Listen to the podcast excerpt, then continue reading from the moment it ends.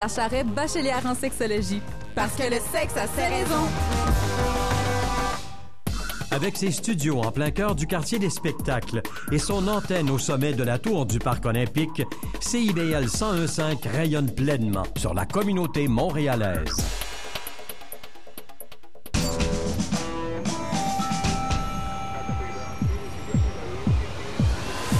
Bienvenue au quartier général.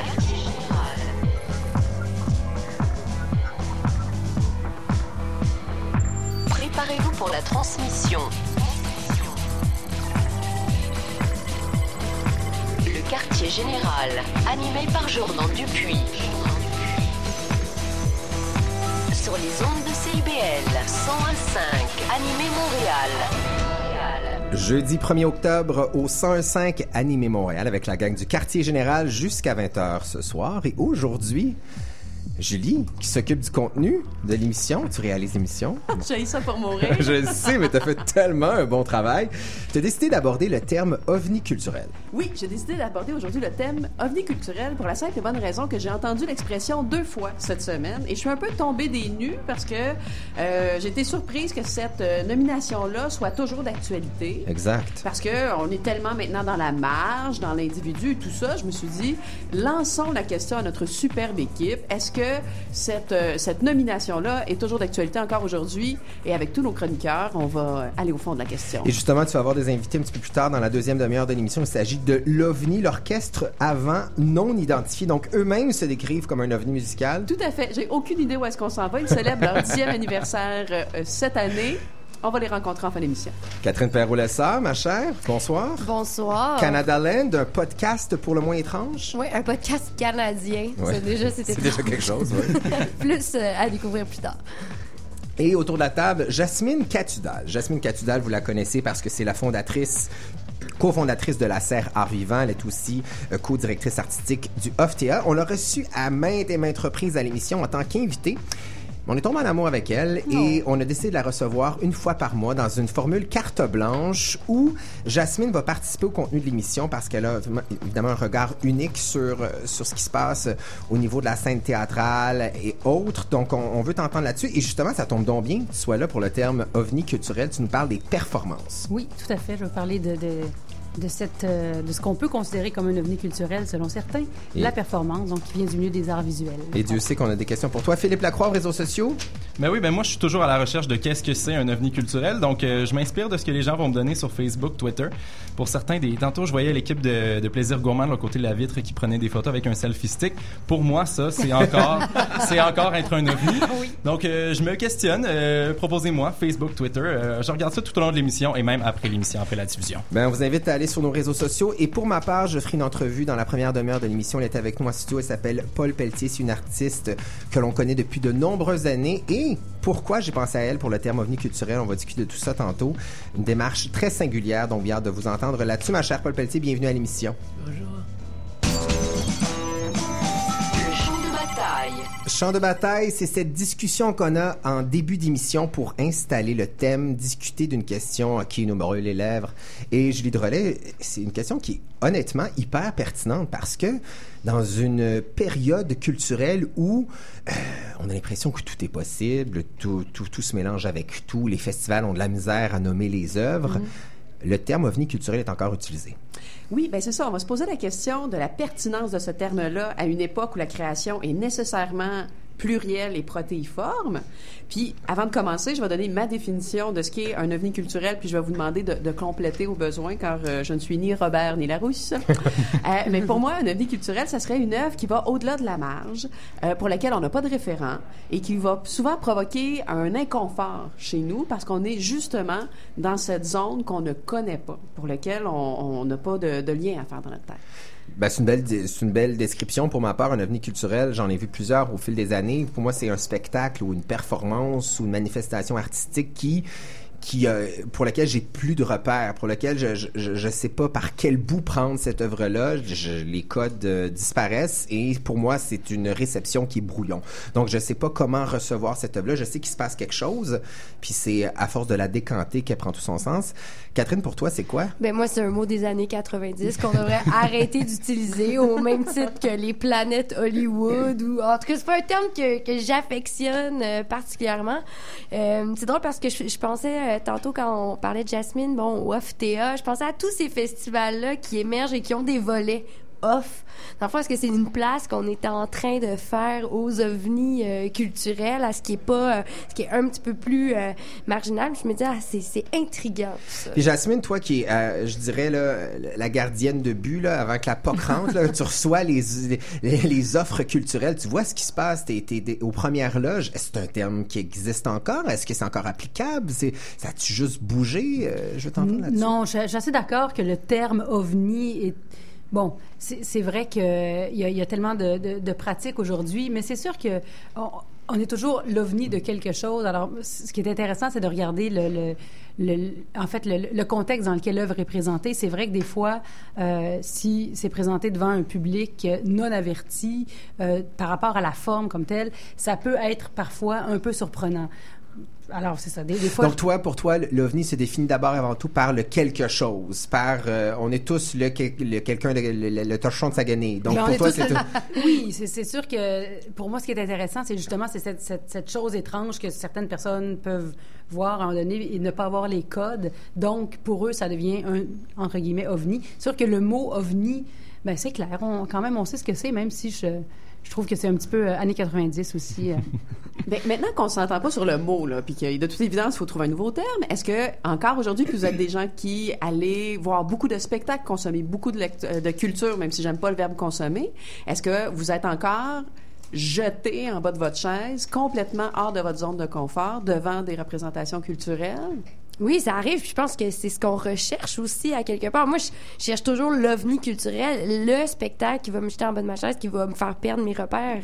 Euh, c'est beaucoup plus agréable. Mais d'ailleurs, je me demande, est-ce que l'ovni culturel, c'est dans l'œil de la personne qui regarde ou c'est la personne qui se définit comme telle? Je pense que c'est toujours dans, dans l'œil des gens qui regardent. regarde, moi, Jam- personnellement, je Jamais les artistes peut-être Madame Paul Pelletier, mais en, en général, il y a pas. Est-ce qu'il y a des gens qui se définissent comme des ovnis euh, Oui, bien sûr. Il y en a qui se définissent, puis il y en a qui ont, qui ont un plaisir aussi à, à, à- à essayer justement de faire, d'avoir des pratiques euh, en marge et, et- et différentes. Et voilà, c'est sûr qu'il.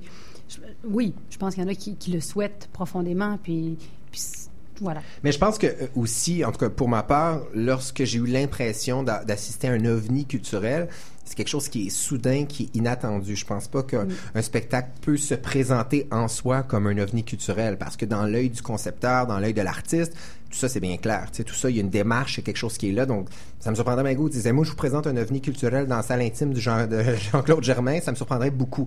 Moi, je pense que c'est dans la spontanéité de la chose, c'est dans la, dans, dans, dans peut-être dans la comment dire, dans, pas dans la spontanéité, mais dans l'immédiat de la chose. Je pense qu'on se fait prendre par un ovni. Un ovni, au terme, euh, un objet volant non identifié, c'est quelque chose qui arrive, qui débarque de nulle part, puis qui surprend et qui laisse les gens dans un état second. Je pense qu'il faut le voir un peu comme ça aussi.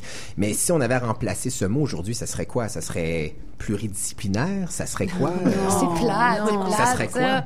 Non, pour moi, il y a- puis tu, tu dis, est-ce que je peux voir un, un- un ovni à Jean-Claude Germain? Je pense pas. Aller dans un théâtre, déjà, tu fais le- la démarche d'aller voir quelque chose, mais il y a des pratiques aujourd'hui infiltrantes qu'on retrouve.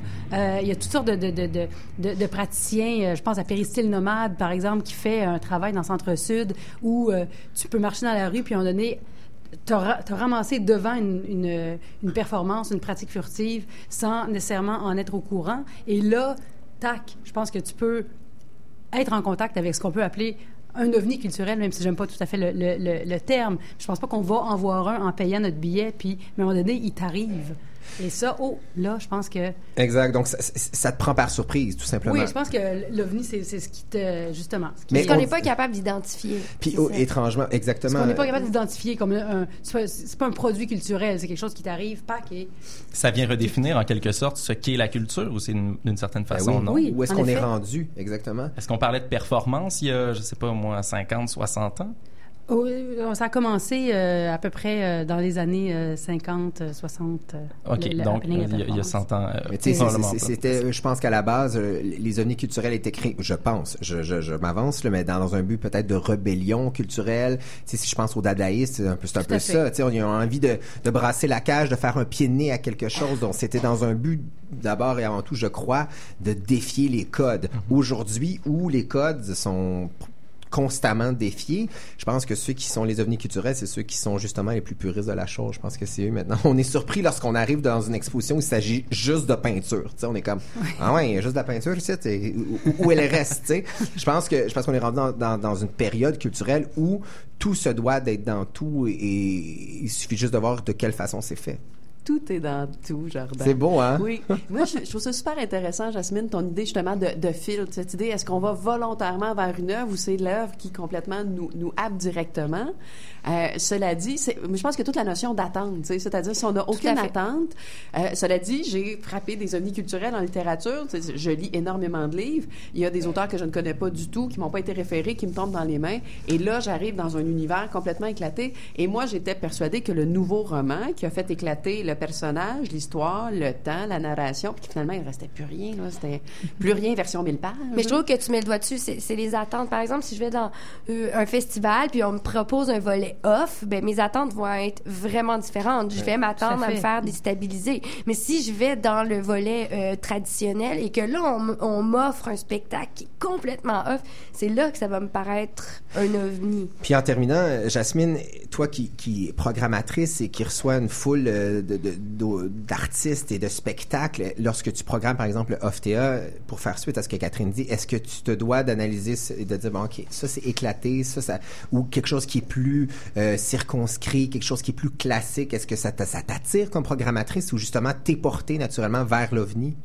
Ah, ma foi, c'est une, une dure question. Euh, je je m'intéresse à des projets. euh, c'est sûr qu'au niveau du off, on, on s'intéresse à des projets qui sont assez entre guillemets novateurs, parce que même le mot novateur m'énerve un peu, mais c'est sûr qu'ils se questionnent au niveau du fond, de la forme et du contexte de représentation, qui jouent avec les codes.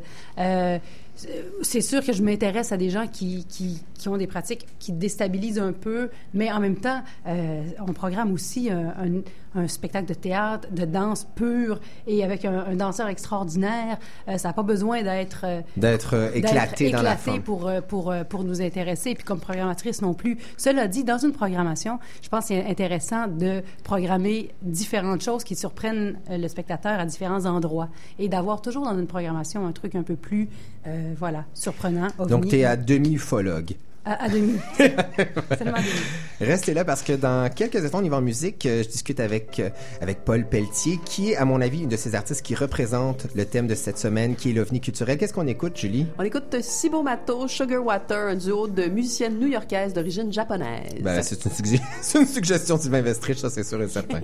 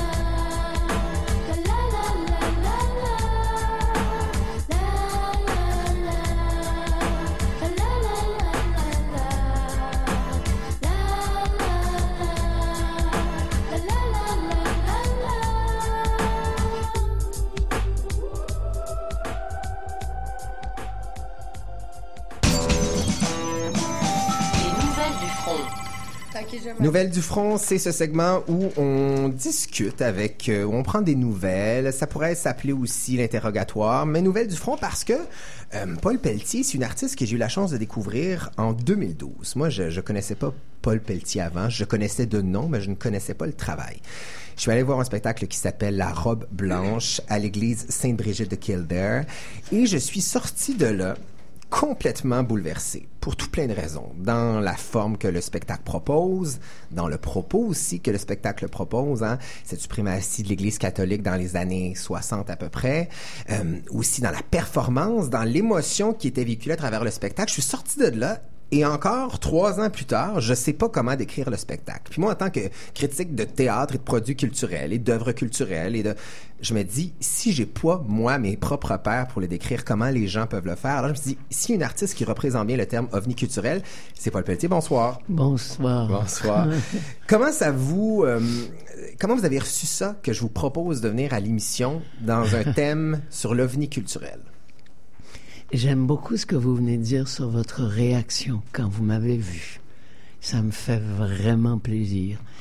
Parce que une de mes caractéristiques, c'est que je travaille consciemment avec l'inconscient collectif. Et je suis persuadé que ta réaction, c'est dû au fait qu'en me voyant, tu as fait un grand voyage dans ton inconscient. Et est-ce que l'ovni qu'on essaie d'identifier aujourd'hui à l'émission, c'est un peu ça pour vous, c'est l'inconscient. Bon, le mot, euh, moi je suis un peu comme... euh, Comme, comme Jasmine et Catherine. euh, le mot, le mot m'intéresse pas. Il est très, très lié à une époque très récente. Et il est lié à la peur.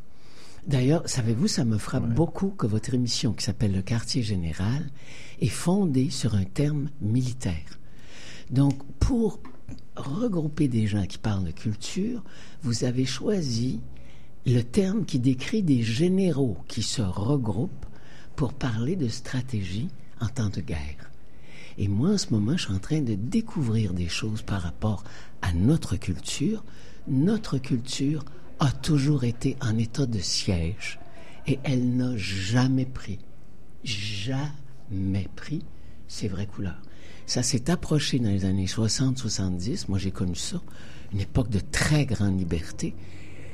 Puis ça a été écrasé de façon extrêmement brutale. Nous sommes encore sous le coup d'un siège et ça va être... Mais moi, j'utilise pas ça. Ce que j'utilise, moi, dans mon travail beaucoup, c'est qu'est-ce qu'on pourrait qualifier d'originalité radicale. Et lorsque vous et le terme radical est porteur. Hein? Pour vous, la radicalité, c'est la façon que l'œuvre percute les gens? C'est, Oui. Et radical, c'est très important.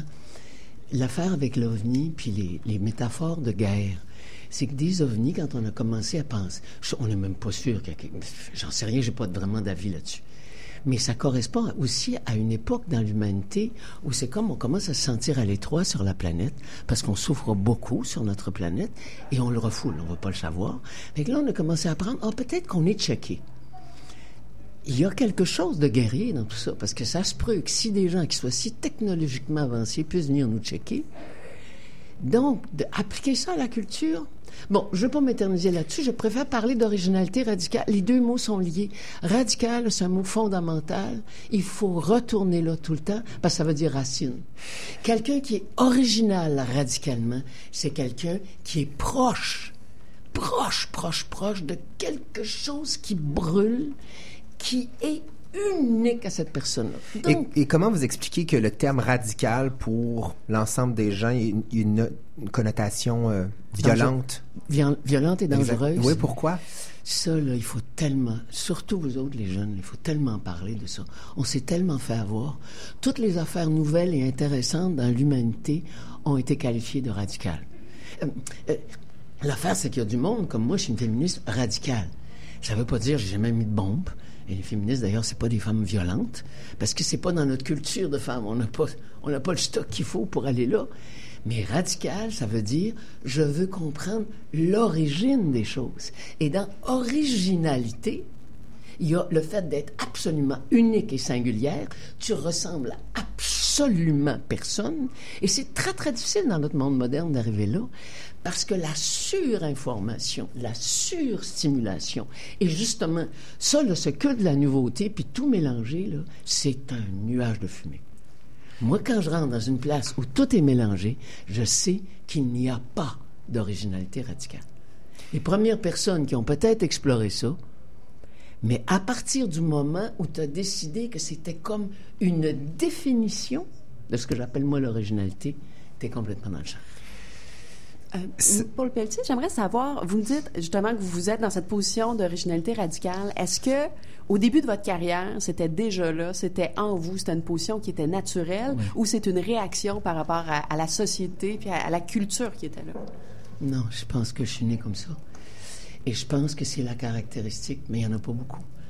Euh, je pense qu'une véritable, parce que je suis formatrice, je suis pédagogue, une véritable formation d'un artiste lui permet de toucher un centre de lui qui est absolument brûlant et qui est à la fois infiniment douloureux, mais c'est la porte de ses trésors. Et la méthode Dojo, c'est ça un peu? Hein? La méthode Dojo que vous avez proposée Ouais. dans les années 80, que- qui a voyagé beaucoup, c'est ça? C'est rentrer c'est une méthode pour l'artiste de rentrer avec sa propre radicalité? Oui, puis je l'ai, euh, je l'ai adapté, là, j'enseigne ça partout au monde, mais à monsieur madame tout le monde. Fait que là, je veux, je veux le faire savoir au monde que le 16 et le 17 octobre, je vais faire ce que j'appelle les événements d'octobre. Et je, le sous-titre, c'est des événements véhéments.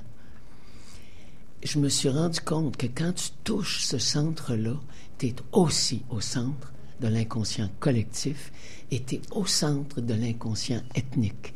C'est-à-dire que là, la robe blanche que vous avez vue, j'ai découvert en écoutant mon corps, donc mon inconscient, que je portais toute l'histoire de l'Église catholique dans mon corps, alors que mes connaissances intellectuelles, rationnelles, conscientes, étaient pas si énormes.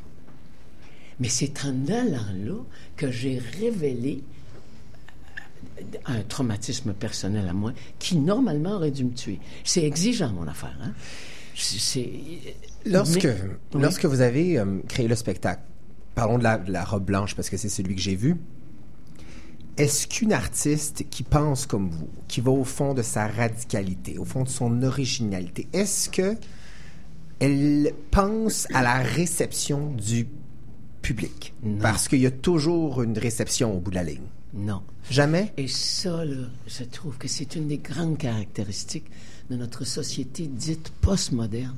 C'est l'obsession avec l'autre. Facebook, né.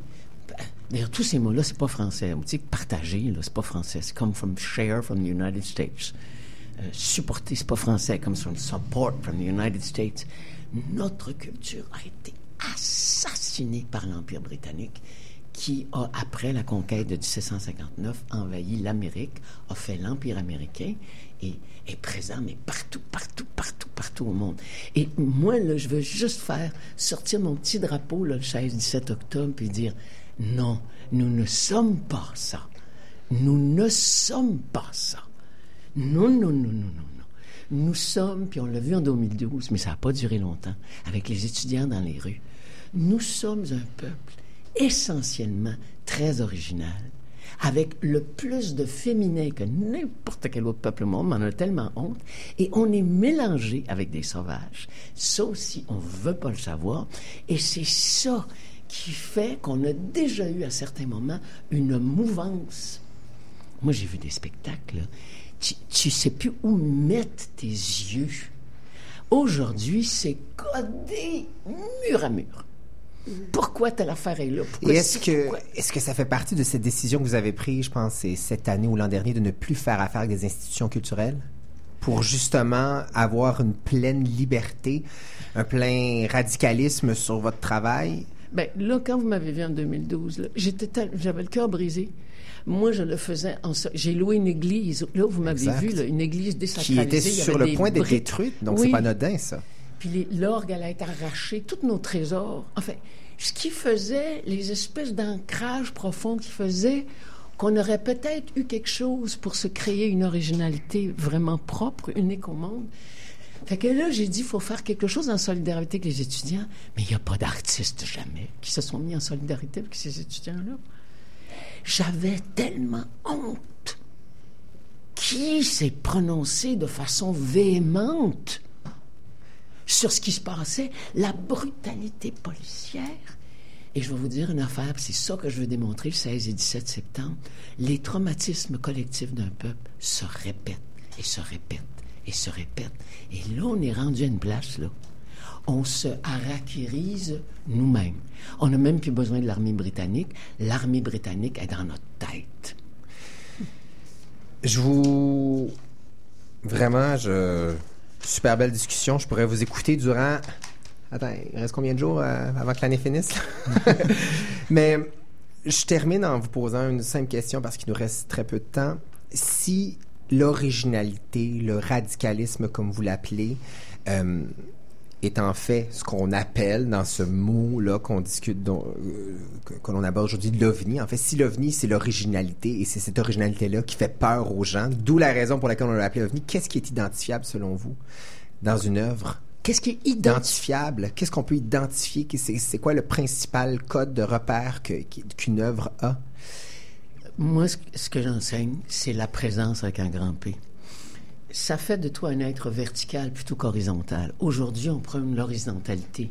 Tout ce qu'il y a autour, puis les surstimulations, la verticalité, c'est ton bâton à l'intérieur de toi qui fait que tu es lié profondément, profondément. La seule façon d'être vrai et d'être là, c'est dans ton corps. Et là, c'est une job parce qu'on est toutes dans nos têtes, dans lequel il y a une culture qui n'est pas la nôtre. Enfin, peu de choses nous appartiennent véritablement. Que ce processus-là, c'est beaucoup enlevé. Puis à un moment donné, tu la sens, cette verticalité-là. Et ce qui fait que tu es capable d'identifier dans une œuvre, comme toi, là, tu disais, le temps s'est arrêté, je savais plus. Ça veut dire quand ton inconscient est allé dans une place neuve. Puis là, on n'a pas l'habitude. Fait que là, au lieu de dire c'est merveilleux, j'étais troublé, j'avais des frissons, euh, on ne sait même plus quand est-ce qu'on a des frissons. Moi, quand je dis quelque chose de vrai, là, je vois tout le poil sur mon corps se lever, puis là, je fais OK, mon inconscient vient de parler. OK. Puis quand, en face de moi, la même chose, quand quelqu'un dans mon travail, dans mes ateliers, dans mes répétitions, quand quelqu'un me fait ça, ça veut dire OK, on vient de descendre dans le centre. Paul Pelletier, c'est un plaisir de discuter avec vous. Je vous invite à rester pour le reste de l'émission. Je suis sûr que vous avez une tonne de choses à dire au courant des prochaines chroniques. On doit s'arrêter parce qu'il faut bien.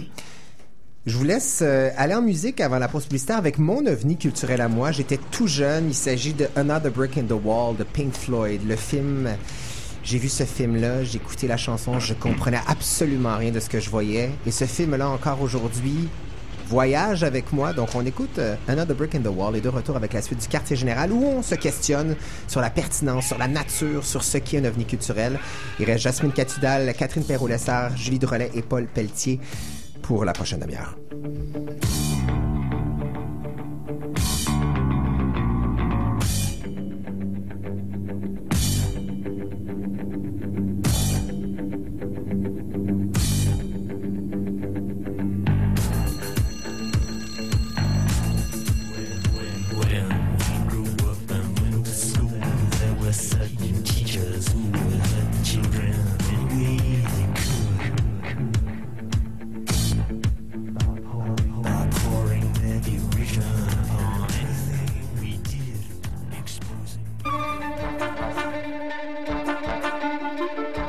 Rendez-vous musical les 23, 24, 25 octobre à l'Astral, la vitrine des musiques locales métissées.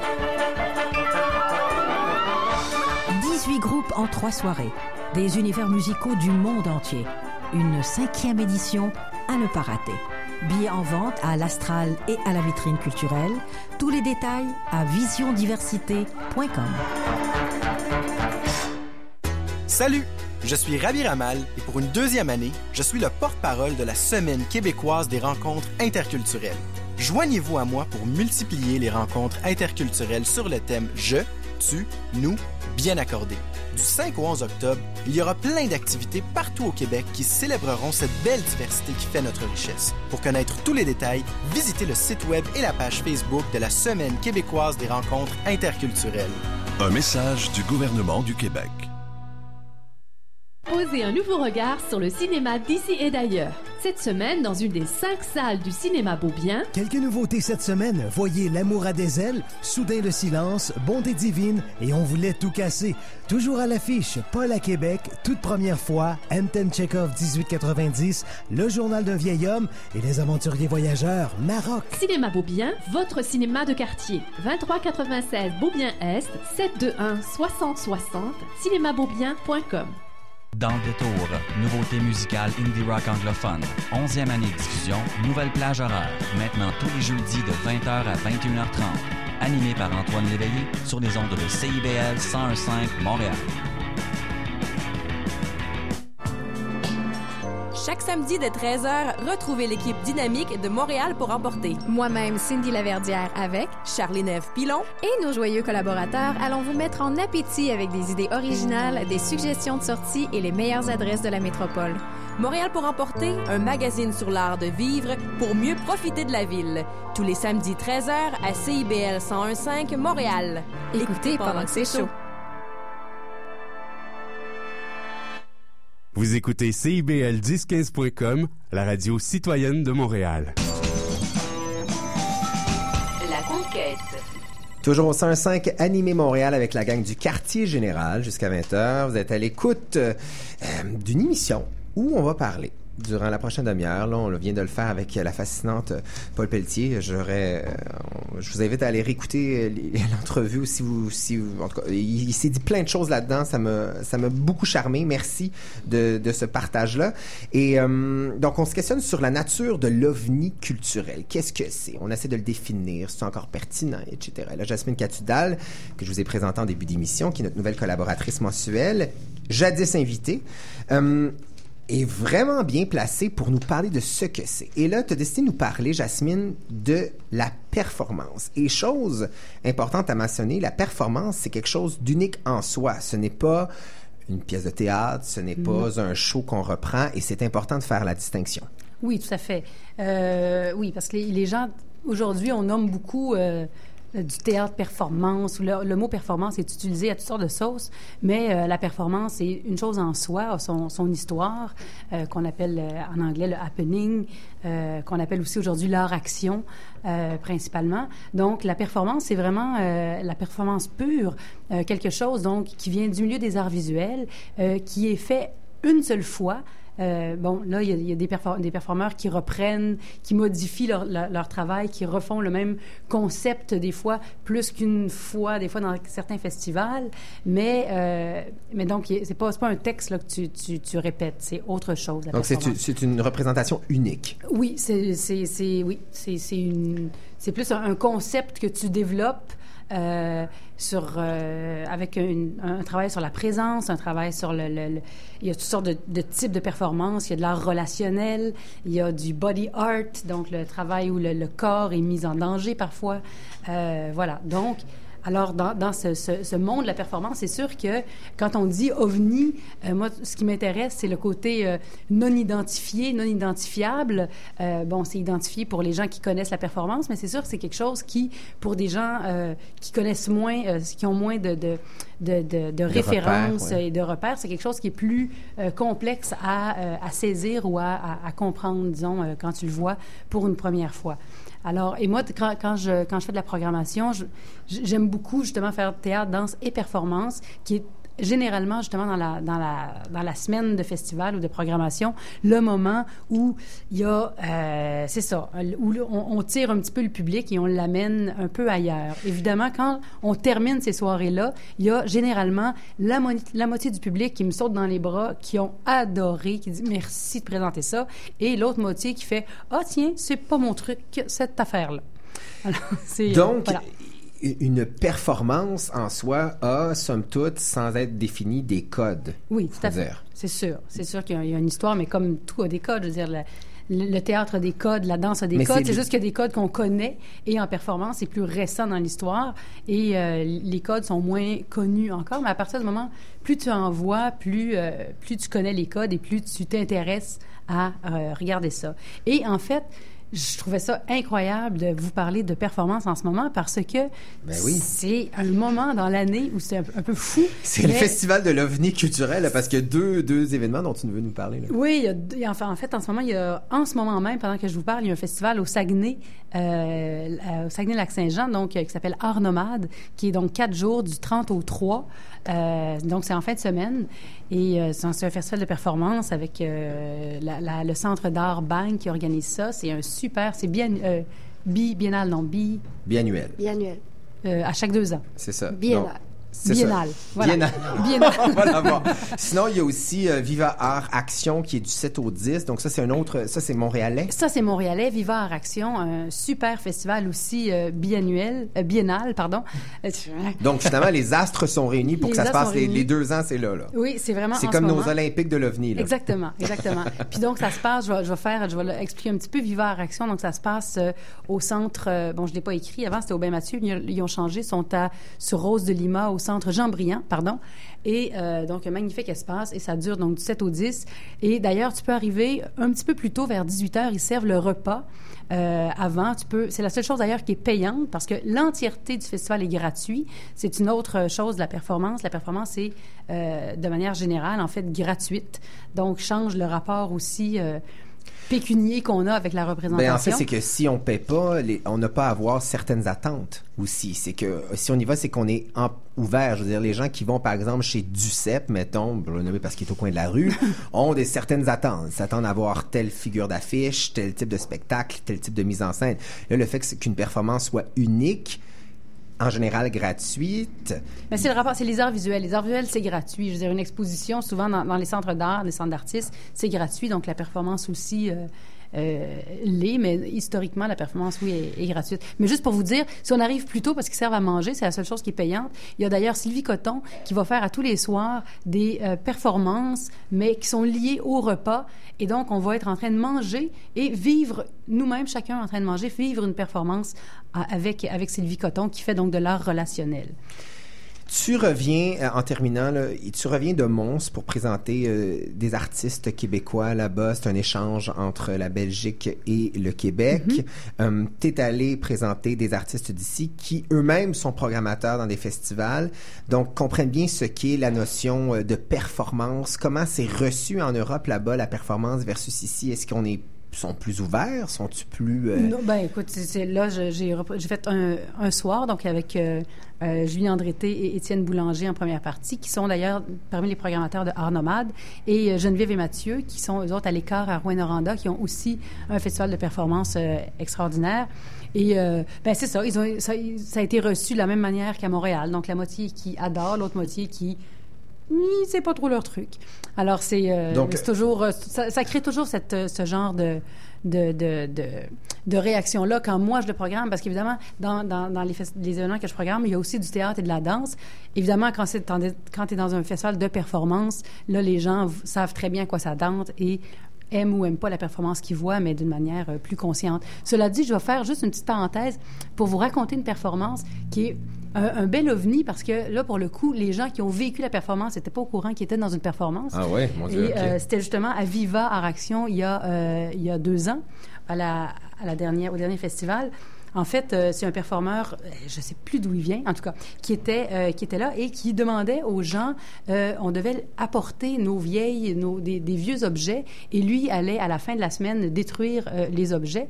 Et ça, c'était une partie de la performance. Et l'autre partie de la performance, c'est qu'il demandait à certaines personnes, il donnait un budget je crois que c'était 50 dollars à quelqu'un pour que quelqu'un aille s'acheter un morceau de vêtement, donc de la valeur de 50 dollars, le prenne, paye le vêtement et sorte un ciseau et découpe le morceau de vêtement devant la vendeuse qui venait de lui vendre. Mon Dieu, Donc, OK, donc c'est de la provocation euh, et c'est c'est de la performance. Ça- Il questionne le, Oui. le- le- le marché. Justement, là, c'était lié. On amène aux vieilles choses. C'était toute la, la question de, de, de, de l'achat et tout ça. Alors, voilà. Donc, je, je voulais parler de cet ovni parce que c'était non identifié, non identifiable, en fait, par la personne qui Tu vois, tu, tu, me, tu, tu, tu- tu me demanderais de le décrire, j'ai aucune idée, en fait. Et c'est ça, en fait, la beauté de l'ovni culturel. On en parle après. C'est ça la force, je trouve. Exactement. C'est que ça. Ça reste. Ah oui, ça reste. Oui, tout à Ben fait. oui, Merci la vendeuse, beaucoup. ça, va lui rester. Puis moi, je vais le raconter. Elle a même fait sa commission sur le morceau, peux-tu croire? exact. Restez là, on y va tout de suite avec une chanson de Geneviève Lapointe. Ça s'appelle, ben voyons, c'est Pied de poule. C'est un- c'est- c'est une section de Catherine Perrault-Lessard. S'il y a bien un ovni musical, c'est bien Pied de poule.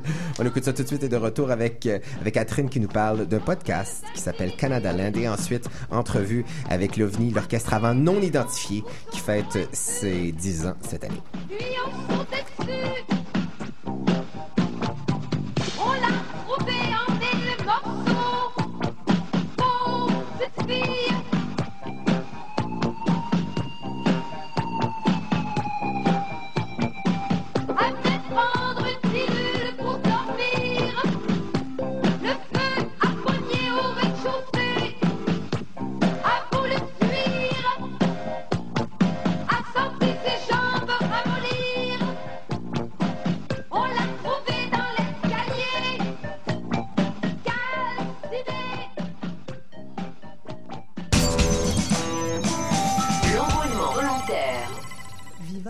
L'enrôlement volontaire, c'est le moment de l'émission où on, euh, on vous propose une suggestion coup de cœur. Et là, dans le cas de Catherine Perrault-Lessard, habituellement, tu fais presse écrite parce que c'est, ce que tu fais dans la vie. Tu es rédactrice en chef de magazine. Mais là, tu es tombée en amour avec des podcasts puis tu te dis, ben, ben, c'est fini. Je parle de podcast. ouais. Après cinq heures là, de Chronique Magazine, je crois que j'avais fait le tour, là, parler de Playboy, euh, de Géo, euh, de nouveaux projets.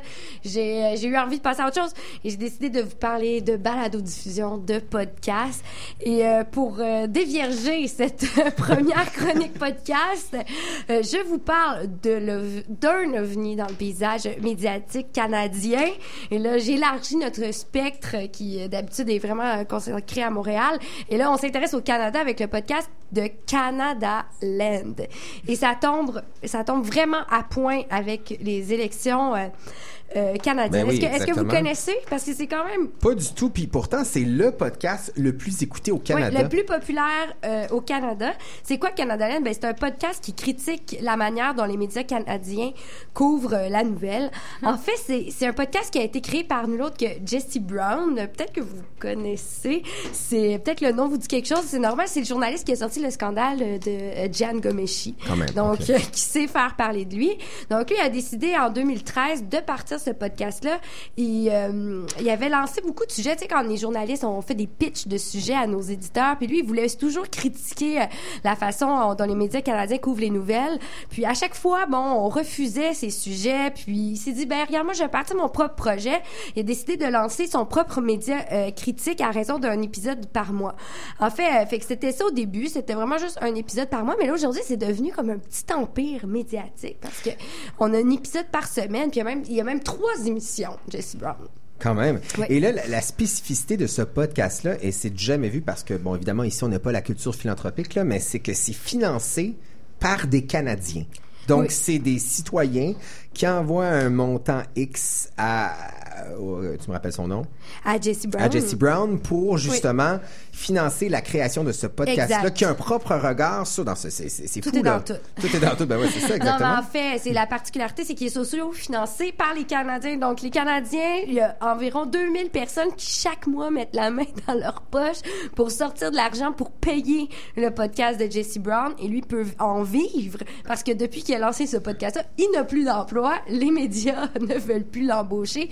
Donc, c'est tant mieux. Il peut les critiquer Et c'est euh, quoi ouvertement. le ton du podcast? C'est une bonne question. En fait, c'est des entrevues. Donc, euh, Jesse Brown va recevoir des artistes, des réalisateurs. Parce qu'au début, il voulait recevoir des journalistes, mais personne voulait y aller, personne voulait se mouiller. Ou... Mais là, aujourd'hui, bon, Surtout quand tu sais que c'est le gars qui a fait sortir le scandale de Yann Gomeshi. oui, puis c'est pas le seul scandale aussi, c'est le, can- le scandale du lecteur de nouvelles euh, Peter Mansbridge qui avait reçu euh, 28 000 dollars pour parler à un événement organisé par l'association des producteurs de pétrole. Euh, donc c'est aussi un autre scandale que sorti Canada Land. Puis d'ailleurs c'est ce qui l'a vraiment mis sur la map parce qu'au début bon ça n'a pas été un succès immédiat. Là, tu sais, ça c'est, euh, ça c'est, de- c'est vraiment devenu euh, de plus en plus euh, populaire. Donc lui, il fait des entrevues en fait avec des gens. Ça peut être Margaret Atwood, ça peut être Anna Anne Kingston par exemple, qui est une journaliste qui cette semaine a sorti un article qui a fait scandale dans le Canada, mais parce qu'on n'est pas tant en contact avec ce qui se passe dans le fameux rock, The Rest of Oui, Canada, c'est qui ça. nous échappe beaucoup. Ben on oui. le sait pas, mais elle, son article, c'est le plus partagé de l'histoire du magazine McLean et c'est fascinant. En fait, nous parle de la disparition des données au Canada. Donc, de plus en plus de données disparaissent. Donc, elle part de l'exemple d'un petit village en Saskatchewan où il y a presque plus d'habitants. Et là, toutes les données du village, le gouvernement canadien a cessé de s'intéresser à ce petit village-là. Et là, il y a plus de données. On sait plus les gens. Il n'y a plus euh, rien de recensé. donc, ils deviennent finalement inexistants. Oui, inexistants, comme 5000 autres villages au Canada, donc, ou d'autres données qui ont été produites. Par exemple, elle parle d'un physicien qui s'appelle Raymond Hoff. Euh, on parle de données sur la pollution dans les Grands Lacs, qui, a été, qui ont été produites en 1975 et 1999. Donc, il n'existe plus. Euh, et c'est fascinant, Et- ça fait très très peur. Puis ben oui, hein. il s'entretient avec elle euh, sur les dangers euh, que ça peut avoir pour euh, de- notre démocratie. Donc oui, on en parle ouvertement. C'est vivant, c'est divertissant, c'est c'est bien foutu. C'est surtout une belle fenêtre, je dirais, sur le, le Cana- notre beau Canada qu'on connaît. Ben, exactement. connaît. Et Catherine, je- je termine en te posant la question. Bon, ça c'est bon, c'est dans le rest of Canada, Oui. c'est anglophone. On a l'impression que c'est à des millions de kilomètres de chez nous. Est-ce que tu penses qu'un podcast comme Canada Land pourrait exister en version francophone ici, produit de chez nous Est-ce que tu penses qu'on se mouillerait à ce point-là? Parce que j'imagine que Jesse Brown doit être rendu une bête noire à certains égards. Mais je me demande, là, mettons, demain matin, Patrick Lagacé, par exemple, sortait son podcast dans lequel euh, il fait de la chronique. Peut-être. Peut-être que les gens voudraient le financer. Je pense que la personne devrait avoir déjà un certain statut ou une certaine popularité, un certain bassin. Euh, en même temps, je vois le, bon, ce qui se passe avec CIBL. C'est pas toujours évident. euh, le financement, je me dis, je me demande comment, euh, ça pourrait survivre. Mais d'ailleurs, il parle continuellement d'argent dans son podcast et c'est peut-être une critique que j'aurais à lui faire, mais en même temps, je le comprends. Mais à chaque début d'émission, il peut prendre un bon 5 à 10 minutes pour parler d'argent. Donc, c'est c'est drôle en même temps, mais bon, c'est peut-être un peu agaçant à la longue.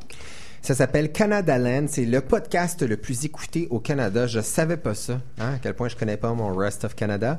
Euh, ben, ça sera sur notre page Facebook, évidemment, pour euh, découvrir ce podcast-là. Merci, Catherine. T'es-tu contente de faire du podcast? Beaucoup plus amusant, c'est beaucoup plus divertissant. Hein, tu sors de ta zone de confort. Ça se passe très bien. On y va en musique. Qu'est-ce qu'on écoute, Gilles Relais? Ben moi, excuse-moi, j'avais complètement, complètement perdu mes Mais gars, je vais t'aider. On va écouter Blue Shade, euh, donc du groupe L'OVNI, de l'orchestre L'OVNI. On a une entrevue avec eux après, tout de suite après. Ça s'appelle On prend toujours un lutrin. Ils sont avec nous dans quelques instants.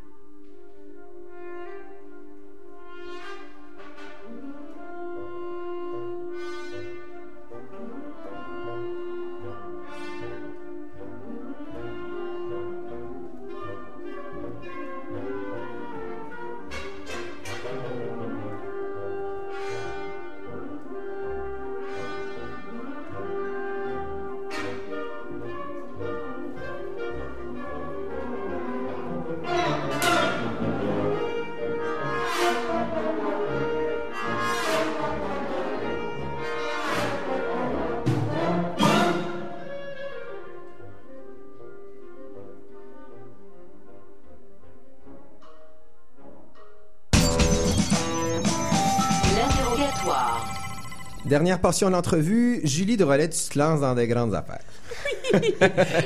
là, tu vas me présenter ça, ces beaux invités-là. Il y en a un au bout du fil, il y en a un avec nous en studio parce que je les trouve vraiment cool de s'appeler l'OVNI, l'orchestre avant non identifié. Bien, on vient d'écouter Blue Shade de leur album On prend toujours un du train et je reviendrai sur ce titre-là. Je me roulais à terre au bureau aujourd'hui. Et donc, on reçoit aujourd'hui Carl Plante, Bonjour. qui est à la clarinette basse et qui est trésorier de l'orchestre avant non identifié, c'est bien ça? Exact. Et au téléphone, nous avons euh, Jonathan Dagenet, qui est directeur musical et fondateur de l'orchestre. Bonsoir.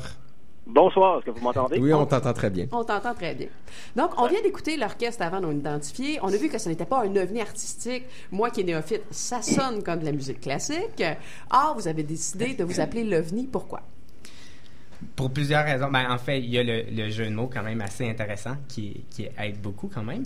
Euh, puis aussi, euh, bon, c'est c'est Jonathan qui a, qui, a, qui a créé l'orchestre il y a 10 ans. Euh, tu me coupes, Jonathan, c'est... euh, Jonathan, n'hésite pas à intervenir. OK, ben en fait, oui, ben, si je peux, ben, je vais laisser Carl terminer, je vais renchérir, là. Mais en fait, il y a aussi euh, euh, l'orchestre, on a une certaine polyvalence, donc on s'identifie pas nécessairement à un certain euh, euh, fixe. L'orchestre avant peut faire beaucoup de choses, donc on, on s'attarde pas à un seul style musical de l'orchestre avant. là. Donc, êtes-vous des... Là, là, je m'adresse à notre ami au bout du fil. Est-ce que vous êtes des rebelles de la musique classique? En fait, oui et non. Le, le, but initial, c'était que c'est certain qu'en fondant un orchestre avant, il y en existe beaucoup, là, des orchestres avant à Montréal et même au Québec, c'est qu'on voulait euh, se démarquer, autant au niveau du répertoire, avec euh, en touchant plusieurs répertoires, mais aussi de notre approche en concert pour essayer de briser l'espèce de, de tradition puis de mur qu'il y a entre l'orchestre et le public. Donc, en touchant à tout, en, allant plus loin que les traditions, on, a décidé de prendre un nom qui est humoristique allait avec, donc l'orchestre avant non identifié. Ça avait parti au début avec euh, l'ensemble sans nom. Là, on a essayé de trouver des, trucs comme ça, mais on n'avait pas le goût d'avoir un logo jaune, comme la marque sans nom. Fait qu'on on est allé vers l'orchestre avant non identifié, et le jeu de mots était, allait de soi là-dessus. Mais c'est qui votre public? C'est en fait, c'est plusieurs personnes. C'est sûr qu'il y a beaucoup de, de, de, public qui est des amis, donc euh, des musiciens tout le kit euh, de l'orchestre, mais on a aussi plusieurs personnes de, Montréal qui sont intéressées soit par notre concept, par notre musique, par le répertoire.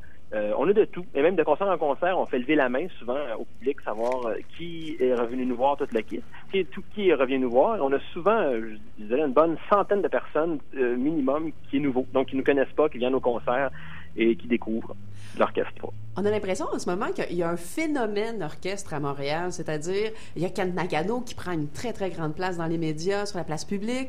Il y a euh, l'orchestre métropolitain qui est très présent aussi depuis des années. Ça doit être difficile pour un plus petit orchestre. Je crois que vous êtes 61 musiciens, vous êtes euh, un organisme sans but lucratif. Ça doit être quand même difficile de garder. Ça fait 10 ans que vous existez cette année, de conserver une place.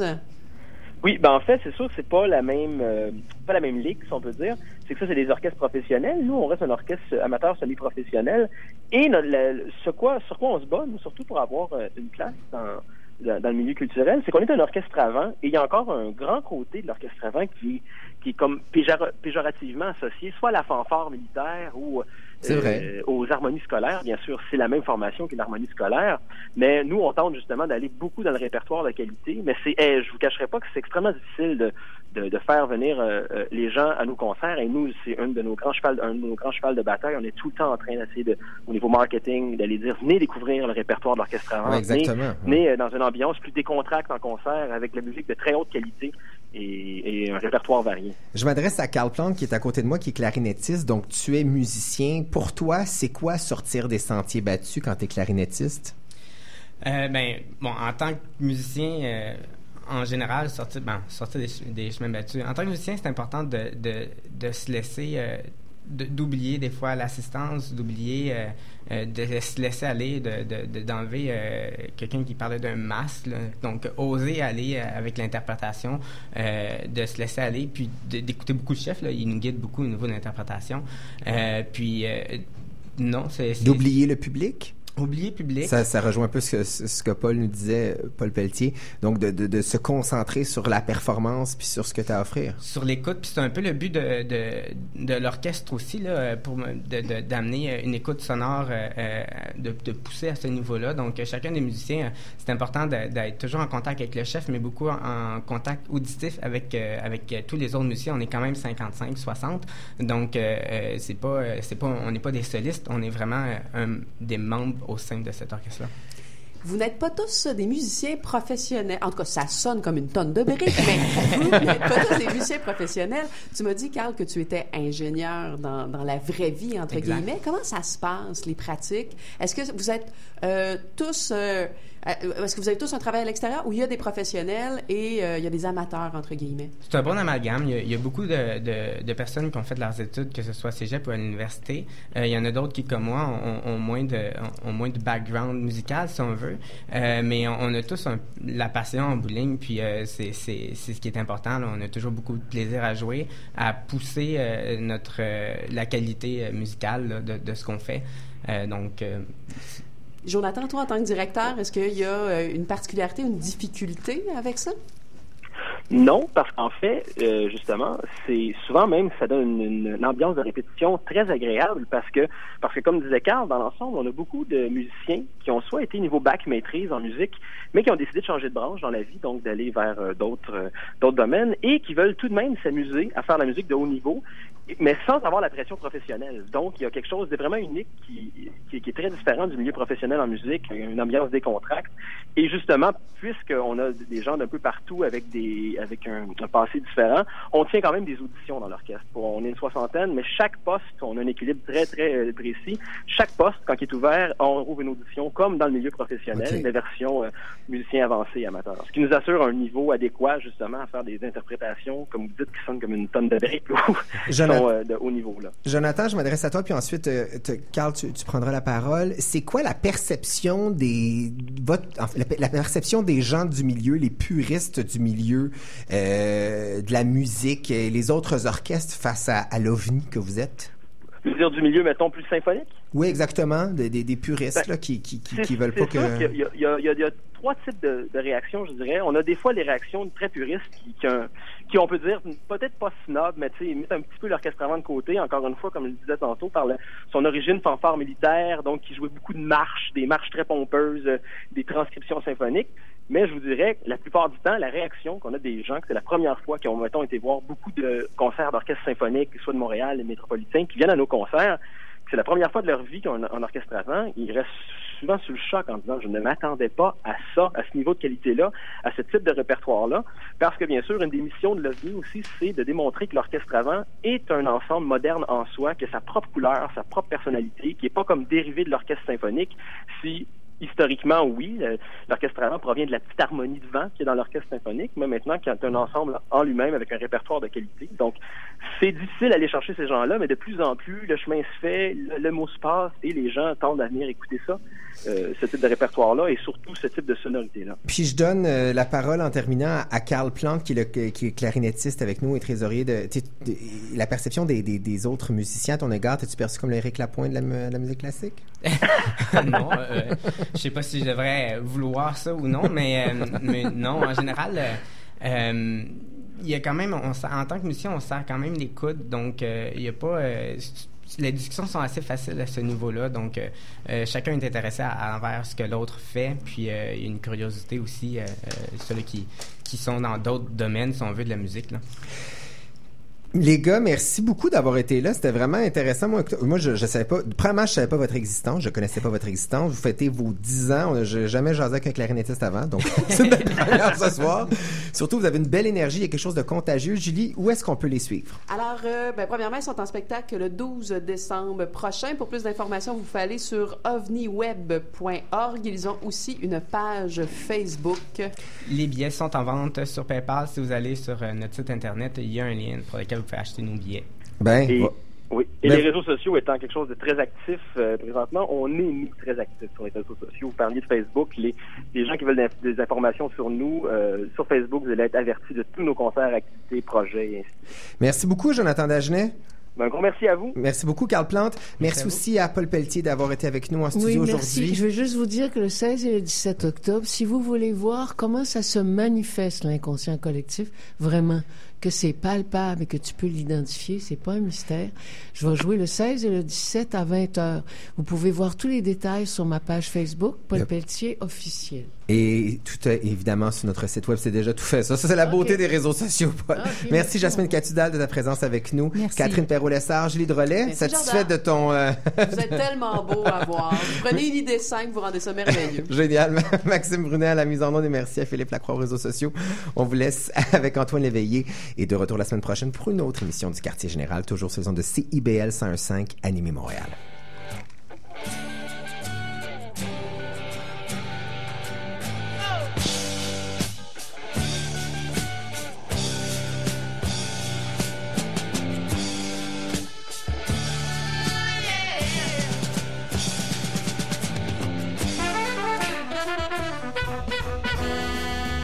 Cet automne, Love Jazz est de retour pour une 16e édition. Le festival du jazz d'ici se déroulera du 1er au 10 octobre dans différentes salles de Montréal. Plus de 150 musiciens, 27 concerts, 3 lancements et une classe de maîtres répartis sur 10 jours de festival libre, décalé et allumé. Pour plus d'informations et toute la programmation, visitez lovejazz.com. Le matin, le réveil peut être brutal. Mais ça peut aussi être agréable. Bien sûr, vous pouvez vous rendormir quelques minutes, mais vous risqueriez de manquer quelque chose. Ils ont mis l'intégrale de Virginie Ah oui. sur tout.tv. J'ai commencé le premier des premiers épisodes de Virginie. Euh, ça a vieilli. Ça a Ah oui. Les oranges pressées. Passer des bras de Morphée aux bras de Julien Poirier-Malo et son équipe.